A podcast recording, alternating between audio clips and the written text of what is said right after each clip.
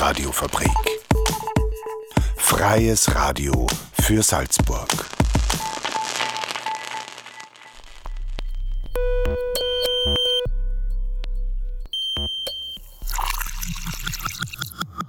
Unerhört. Der Infonahversorger auf der Radiofabrik. Jeden Donnerstag um 17.30 Uhr. Radiofabrik.at slash unerhört.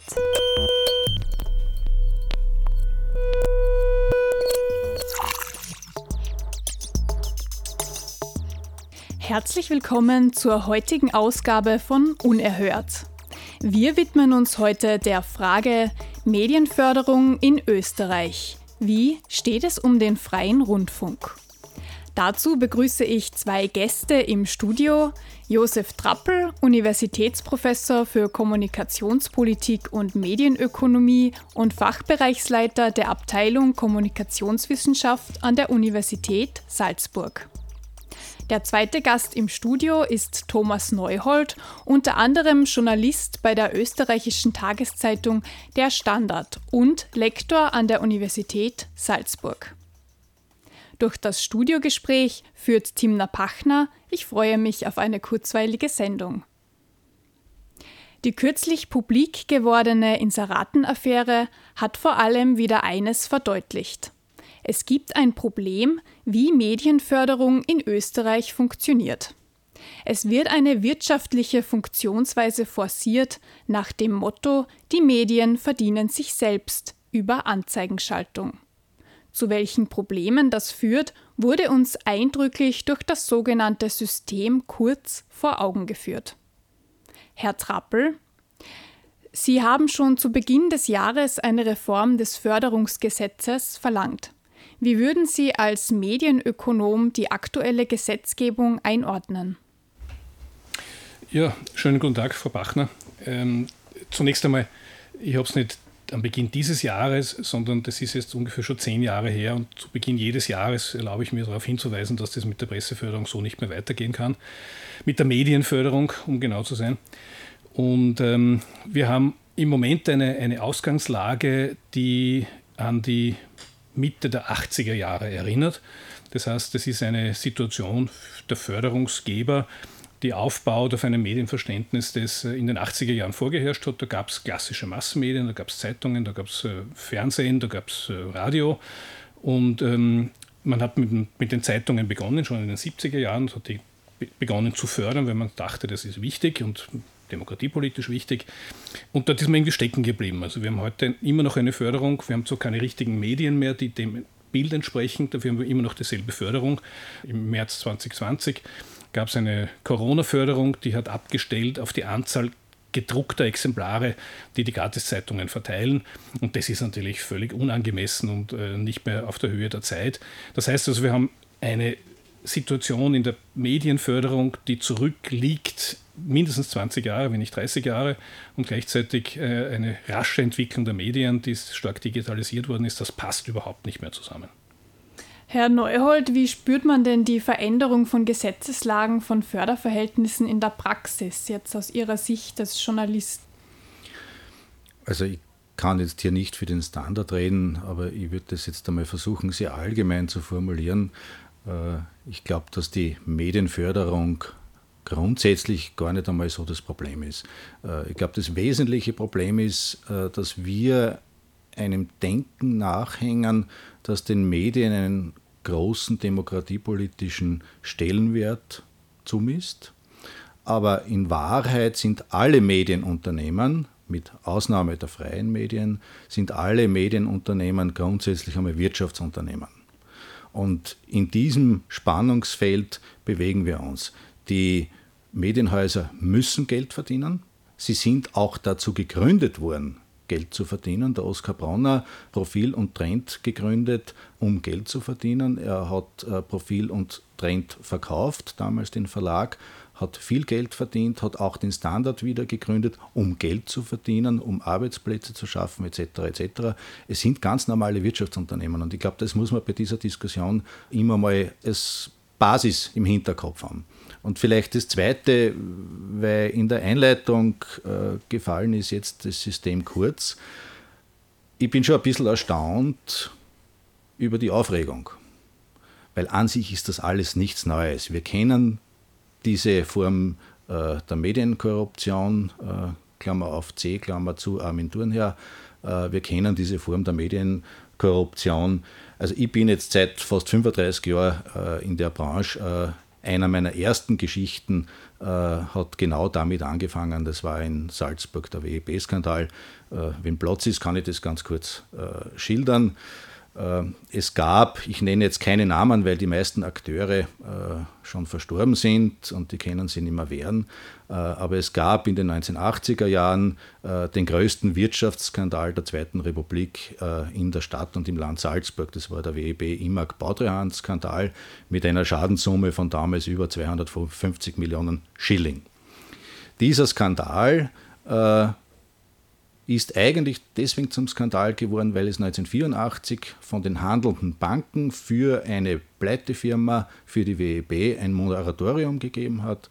Äh, dieses Moratorium hätte verhindert werden können, äh, weil ein Kollege einer großen österreichischen Tageszeitung 1983 schon das System, es war so ein Loch auf, Loch zu, ein Schneeballsystem, durchschaut hatte, darüber schreiben wollte, das aber nicht schreiben durfte weil die WEB Bautreuhand immer Gruppe der größte Inserent dieser großen österreichischen seriösen Tageszeitung war. Und erst 1989 war dann der Schaden so groß, dass es nicht mehr zu decken war. Also an dem Beispiel sieht man sehr deutlich, dass alle diese Dinge ja nicht neu sind. Jetzt ist halt einmal zufälligerweise mal irgendwo wieder so ein Kasperl außerkupft und jetzt hat man den halt wieder mal am Schopf gepackt und jetzt hat man das wieder. Äh, ich könnte mehrere Beispiele noch aus der Geschichte erzählen, wo es zu solchen Medienkorruptionen gekommen ist. Ausreichende Förderungen würden also auch bedeuten, dass man als Medium von Interventionen unabhängig ist. Und seit 2010 gibt es in Österreich neben Förderungen für Zeitungen und den ORF auch eine Medienförderung für den privaten Rundfunk. 15 Millionen Euro gehen da jährlich an privat-kommerzielle Sender wie OE24, Krone, Hitradio oder Servus TV und 3 Millionen gehen an die nicht kommerziellen freien Radios und TV-Sender wie die Radiofabrik oder FS1. Der Fonds für den privat-kommerziellen Rundfunk wurde dann 2019 unter Türkis Blau um 5 Millionen Euro nochmal erhöht und die freien Medien, die ja von Interventionen eigentlich da unabhängig wären, äh, stagnieren und haben durch die Inflation ein Drittel ihrer Gelder verloren. Es steht also siebenmal mehr Geld für kommerzielles als für nicht kommerzielles Radio und Fernsehen zur Verfügung. Was halten Sie denn von diesem Missverhältnis? Herr Trappel, vielleicht Sie zu Beginn. Lassen Sie mich nochmal anknüpfen an das, was der Thomas gerade gesagt hat, bevor ich äh, die Frage beantworte, nämlich die Frage nach der Wirtschaftlichkeit von Medien. Und äh, es ist natürlich schon so, je unabhängiger, wirtschaftlich unabhängiger Medien sind, desto größer ist auch ihre redaktionelle Unabhängigkeit. Also alles, wo äh, gestützt werden muss, ist zunächst einmal eine, eine Hilfskonstruktion und es wäre besser, wenn die Medien natürlich sich ökonomisch finanzieren würden. Nur sind wir jetzt in einer Situation mit der Digitalisierung auf der einen Seite, mit der großen Krise aus der Pandemie auf der anderen Seite, dass viele Medien tatsächlich nicht mehr profitabel sind und daher ist es jetzt erforderlich, dass man für die Medienvielfalt auch dafür sorgt, dass diese Medien überleben können. Also es geht auf der einen Seite darum, dass die Wirtschaftskraft gestärkt wird oder dass man halt schaut, dass die Medien mit, aus eigener Kraft überleben können. Auf der anderen Seite muss man die Löcher, die entstanden sind, jetzt äh, auch entsprechend stopfen. Jetzt zurück zu der, zu der Frage ähm, des, der Verhältnismäßigkeit. Ähm, freie Radios oder die freien Medien insgesamt haben natürlich eine geringere Reichweite. Das ist nicht natürlich so, sondern das ist de facto so, eine geringere Reichweite als die großen kommerziellen Medien, die mit ganz anderen Mitteln auch arbeiten können. Und daher, glaube ich, ist äh, zunächst einmal das Verhältnis auch vor dem Hintergrund der gesellschaftlichen Wirkung dieser Medien natürlich ungleich verteilt. Ob das jetzt so ungleich sein muss oder nicht, ist eine andere Geschichte. Und ich glaube, man muss sich das im Detail dann anschauen, wofür diese Medienförderung auch eingesetzt wird. De facto ist es so, dass im Gegensatz zur Presseförderung, die ausgeschüttet wird, egal was die tun, es bei der Rundfunkförderung ja ein bisschen anders gestrickt ist. Dort geht es um Projekte, die gefördert werden. Und daher muss man sich dort die Projekte auch genauer anschauen. Braucht man die, braucht man die nicht? Ist, dies, ist das gesellschaftlich erwünscht oder nicht?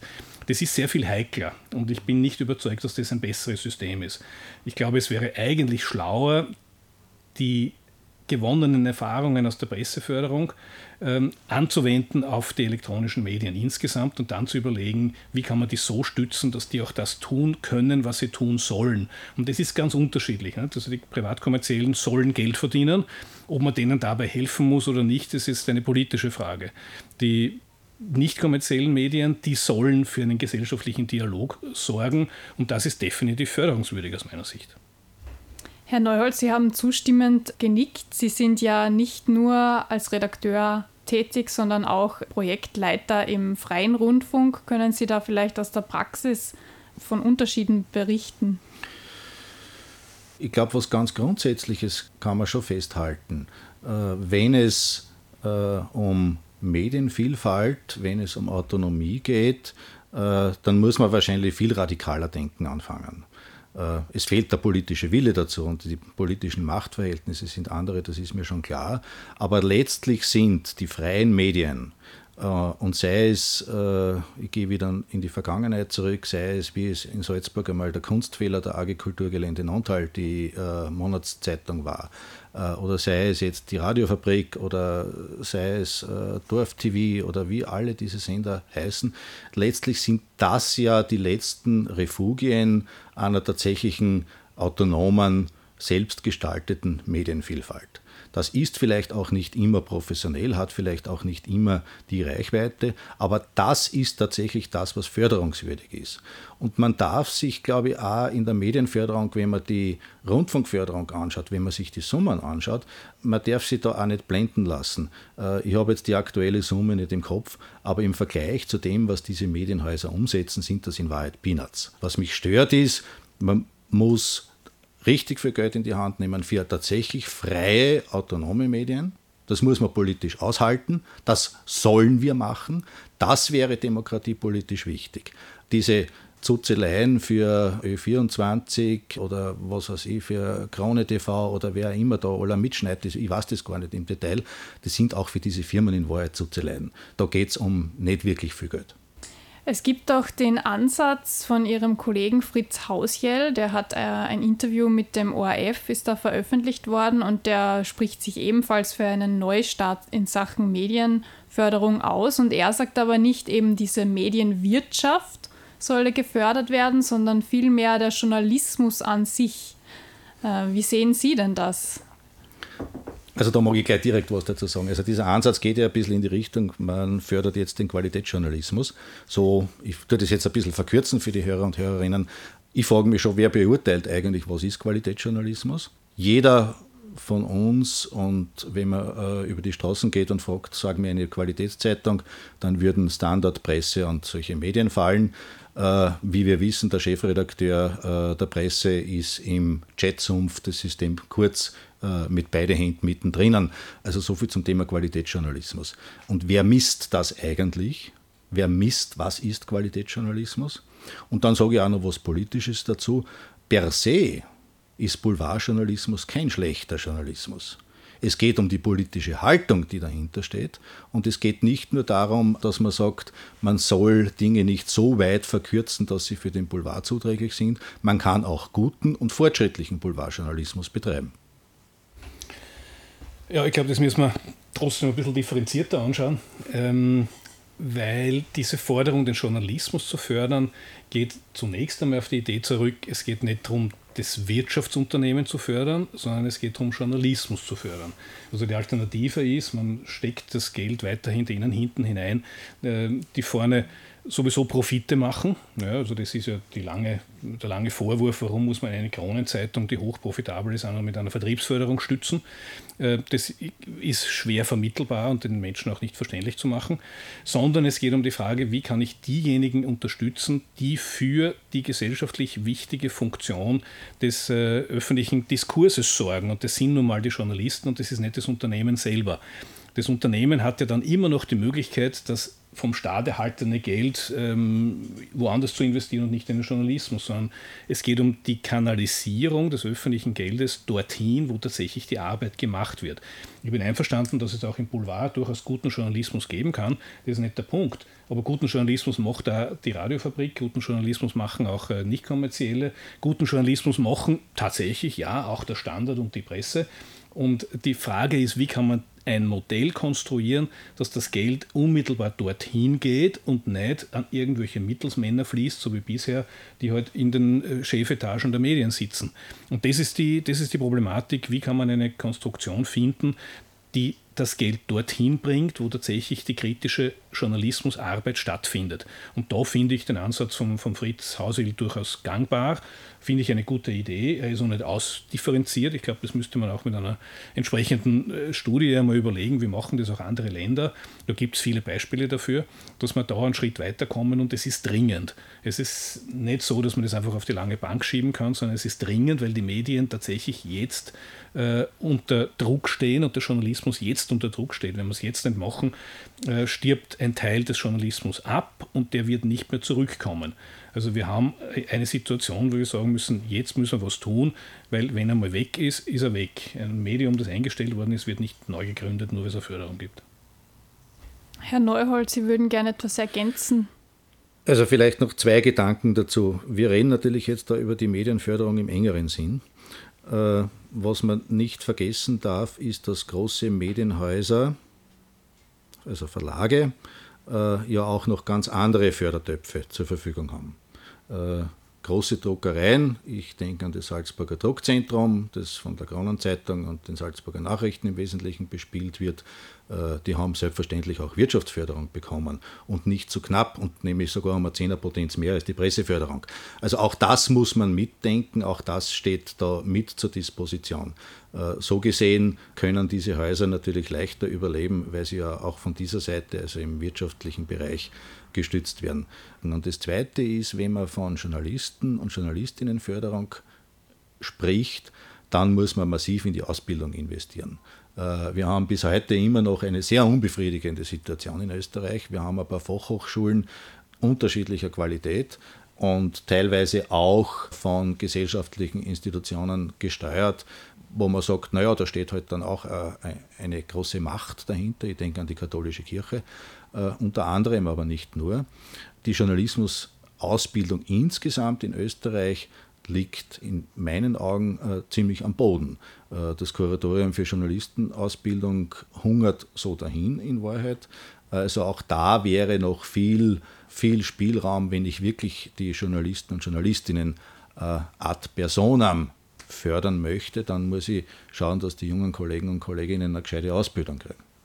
Also das, das, ist ein wichtiger Punkt, die Ausbildung. Das ist auch Teil des Programms äh, einer, einer, neuen, neu aufgestellten Presseförderung, keine Frage.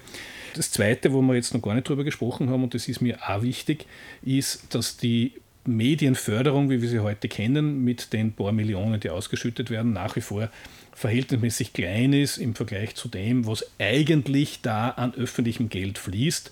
Und vielleicht sollte man über dieses Thema auch nochmal reden, weil das ist für mich ja der große Skandal im Moment, dass über diesen richtig großen Hebel, der zwischen 200 und 300 Millionen Euro pro Jahr äh, ausmacht, dass über diesen richtig großen Hebel tatsächlich dann auch Einfluss auf Inhalte genommen wird und dann wird es für mich richtig problematisch. Dann muss man nicht nur die Förderung überdenken, dass man sagt, wir, wir belohnen die Guten, sondern man muss sich auch überlegen, wie können wir diese unglaublichen Missstände auch wieder abstellen. Vielleicht anknüpfend daran, die Helga Schwarzwald, eine Geschäftsführerin vom Freien Rundfunk in Österreich, zeigt sich in einem Interview mit dem Magazin Horizont auch pessimistisch, was diese Reform der Medienförderung betrifft. Sie befürchtet eher, dass jetzt ein Weiterwursteln wie bisher ähm, stattfinden wird. Also denken Sie, ist es absehbar, dass wir mit einer Reform rechnen können des Förderungsgesetzes? Also ich glaube, es ist absehbar, und zwar deshalb, weil der Leidensdruck einfach massiv zugenommen hat. Und wir sehen jetzt mit der, mit der ganzen Affäre, die da jetzt ausgebrochen ist, ähm, mit der Involvierung von Journalisten, mit ähm, Qualitätszeitungen, mit, mit Krawallblättern, äh, mit der Politik, die da sich immer tiefer verstrickt sieht in diese Zusammenhänge, da ist der Handlungsdruck enorm gestiegen. Und es ist kein Zufall, dass in den letzten fünf Jahren nichts weitergegangen ist, weil alle von diesem System profitiert haben. Jetzt ist das System aber kollabiert und es ist jetzt an der Zeit, dass äh, wahrscheinlich von oben, vom äh, Bundeskanzler Schallenberg, ähm, eine Initiative ausgeht, die sagt, jetzt brauchen wir eine Reform dieses ganzen Medienbezahlwesens. Es ist nämlich nicht nur die Presseförderung gemeint und nicht die Medienförderung, sondern ein Medienbezahlwesen, das wir neu aufstellen müssen. Und mein Vorschlag, und den habe ich auch ähm, mehreren Medien schon, schon versucht zu transportieren, wäre, dass es in Zukunft deutlich mehr Medienförderung gibt, dass aber gleichzeitig innerhalb dieser Medienförderung durchaus auch dann Inserate abgedruckt werden oder, oder Mitteilungen abgedruckt werden, die informatorischen Charakter haben. Kurzum, wenn jetzt die Radiofabrik in Zukunft, ich sage es eine Größenordnung 100.000 Euro pro Jahr an Subvention kriegen würde, dann würde sie sich verpflichten, ähm, Aufrufe zum Impfen, die wichtig sind, die für die Gesellschaft bedeutend sind, eben auch zu senden. Da hätte jetzt nichts dagegen und das wäre auch ähm, solide Kommunikation der Regierung und nicht irgendwie frohe Weihnachten wünschen durch das Finanzministerium. Sowas muss abgestellt werden. Das ist ein unerträglicher Zustand. Herr Neuhold, teilen Sie die düstere Zukunftsvision von Helga Schwarzwald, dass wir weiter wursteln wie bisher? Also wir sind da jetzt, wir sind da jetzt sehr, sehr im Detail. Äh, wenn ich höre, äh, die Radiofabrik bekommt 100.000 Euro und verpflichtet sich dafür, äh, Impfaufrufe oder egal was, Aufrufe, kauft das Klimaticket oder äh, also, also beides positive Dinge, dass ich auch nicht missverstanden wäre, äh, zu senden, äh, das ist nichts anderes als ein Regierungsinserat. Äh, also da äh, sage ich Stopp, nein, das kann nicht der zielführende Weg sein. Ich bin generell in der jetzigen politischen Situation in Österreich äh, nicht optimistisch, dass sich was ändert. Ich schätze die Kräfteverhältnisse derzeit so ein, äh, dass sich die konservativen Kräfte, und da zähle ich Teile der Sozialdemokratie bewusst dazu, die Grünen auch, äh, dass sich die konservativen Kräfte derzeit in dieser Situation so einzementiert haben, dass sie äh, mit Sicherheit nicht daran rütteln werden, äh, irgendwelche Experimente anzugehen, die die Tiroler Tageszeitung, die Salzburger Nachrichten, die Vorarlberger Nachrichten, die oberösterreichischen Nachrichten, die kleine Zeitung etc. in ihrem Bestand gefährden. Also ich sehe das nicht, dass ich habe das, glaube ich, schon einmal gesagt, wir reden ja auch von der Wirtschaftsförderung, wir reden ja nicht nur immer von der Presseförderung, wir reden ja von dem großen Kuchen auch noch. Ne? Äh, du hast es eh schon gesagt, 300 Millionen hast du jetzt, glaube ich, gesagt, das ist ungefähr die Größenordnung. Das ist eine Zehnerpotenz mehr als die Presseförderung. Äh, und ich sehe das nicht so, dass da irgendwer nur an irgendeiner Schraube groß dreht. Äh, ich bin da tatsächlich pessimistisch. Da wären wir wieder bei den gravierenden Missverhältnissen. Herr Neuhold, Sie wollten noch kurz was ergänzen. Ich, ich glaube, man muss vielleicht jetzt in der Diskussion einen Punkt noch dazu sagen. Äh, vielleicht haben wir ein bisschen äh, äh, einen Unterschied in der Begrifflichkeit. Was ist eigentlich Journalismus? Das meiste, was Journalisten und Journalistinnen in Österreich und weltweit produzieren, ist nicht die investigative Recherche. Das ist ein großer Irrtum. Das meiste, also ich, ich sprich vom Standard, jetzt nichts gegen das Tickern. Äh, das ist durchaus auch ein Medium, das äh, unter Umständen wichtig sein kann, aber das hat nichts mit äh, Journalismus im engeren Sinn des Wortes zu tun. Das ist Wiedergabe des Gesagten, unreflektiert, unüberlegt, zeitgehetzt. Das ist nicht Journalismus. Der Journalismus, äh, so wie es jetzt du verstehst, als investigativ, als recherchierend etc., äh, das sind, wenn es hochkommt, 10% unserer Arbeitszeit. Das muss man auch noch dazu sagen. Und dann reden wir noch ein bisschen weiter, wie das dann in der Praxis funktioniert. Wie ist denn die Situation beim ORF tatsächlich? Das sind Selbstfahrerstudios. Man lädt die Gäste ins Studio ein, weil das ist die billigste Produktionsform. Teuer ist, wenn ich mit einem Team hinausgehe, recherchiere, Filmaufnahmen mache, äh, Tonaufnahmen mache etc. Spürt man auch im freien Rundfunk. Das ist genau das Thema. Und wenn wir vom Journalismus im engeren Sinn des Wortes reden, bin ich schon bei dir. Äh, da, da, da mangelt es tatsächlich. Aber sozusagen in, in der Fläche, also auch die, wir reden ja meistens auch über, jetzt über Nachrichten und über solche Dinge, jetzt noch gar nicht über Entertainment. Äh, auch da könnte man steuernd eingreifen. Aber in der Fläche der Nachrichtensendungen ist das meiste unrecherchiert, was da passiert. Eine kritische Reflexion von den aktuellen gesellschaftlichen Verhältnissen. Welche Rolle könnten denn da die freien Medien jetzt spielen, Herr Trappel, vielleicht zum Abschluss? Ja, glaube ich nochmal. Also die, die freien Medien haben den großen Vorteil eben, dass sie frei sind. Im Sinn von möglichst frei von Einflüssen von außen, möglichst frei von politischen Einflüssen, möglichst frei von ökonomischen Zwängen, möglichst frei von äh, allen den umgebenden Problemen der, der, klassischen kommerziellen Medien. Nicht kommerziell hat den riesen Vorteil, dass man eben nicht Rücksicht nehmen muss auf irgendwelche Kunden. Und das ist der große Vorteil der, der freien Medien. Und ich glaube, dass sie nach wie vor unter Wert verkauft werden. Sie sind zu wenig rezipiert, es gibt zu wenig äh, Kenntnis darüber, dass sie überhaupt bestehen. Und ich glaube, dass sie einen ganz wichtigen Beitrag leisten. Ich bin sehr dafür, dass man das fördert, dass man das auch profession weiter professionalisiert, dass das äh, größere Reichweite erreicht und damit auch größeres Gewicht bekommt. Im Moment befinden sich halt freie Medien nach wie vor in einer relativ kleinen Nische in Österreich. Das ist in anderen Ländern anders. Und ich glaube, wir sollten alle dazu beitragen und was dazu tun, dass die freien Medien aus dieser Nische herauskommen und äh, ihre Leistungen auch äh, stärker honoriert werden in, einer, in breiteren Bevölkerungskreisen. Herr Neuhold, möchten Sie zu diesem Abschlusspunkt jetzt noch was ergänzen zum Abrunden? Also man kann das, man, man, man kann das nur unterstützen. Die freien Medien sind tatsächlich so ein, ein, ein Demokratierefugium. Äh, ich würde auch dafür plädieren, äh, die Förderungen hier massiv zu erhöhen. Äh, ich plädiere aber auch dafür, dass gesellschaftlich wichtige Gruppen sich in die freien Medien einmischen, einbringen und dort mitreden. Was mir zum Beispiel in Österreich ganz wesentlich abgeht, ist, dass die Gewerkschaft praktisch keine Stimme mehr hat in unserer Gesellschaft. Und ich würde mir sehr wünschen, jetzt sage ich es ein bisschen überspitzt, ein, ein Gewerkschaftsradio, einen Gewerkschaftssender, äh, also etwas, das mit der Lebensrealität der Menschen mehr zu tun hat, äh, als vieles andere, äh, was man so tagtäglich vorgesetzt kriegt. Und da, glaube ich, ist dringender Handlungsbedarf und dort kann man, glaube ich, auch wieder gegensteuern gegen diese Blasenbildung, weil es gibt ja doch eine gewisse Abkehr von den klassischen Medien und die hat etwas damit zu tun, dass das, was ich in der Zeitung lese, dass das, was ich im ORF höre, äh, ja sehr oft mit meiner Lebensrealität ganz wenig zu tun hat. Das Thema Wohnungsnot kommt in der Stadt Salzburg äh, zwar bei den Bedürfnissen an erster Stelle in der Berichterstattung, aber gefühlt an Stelle 27.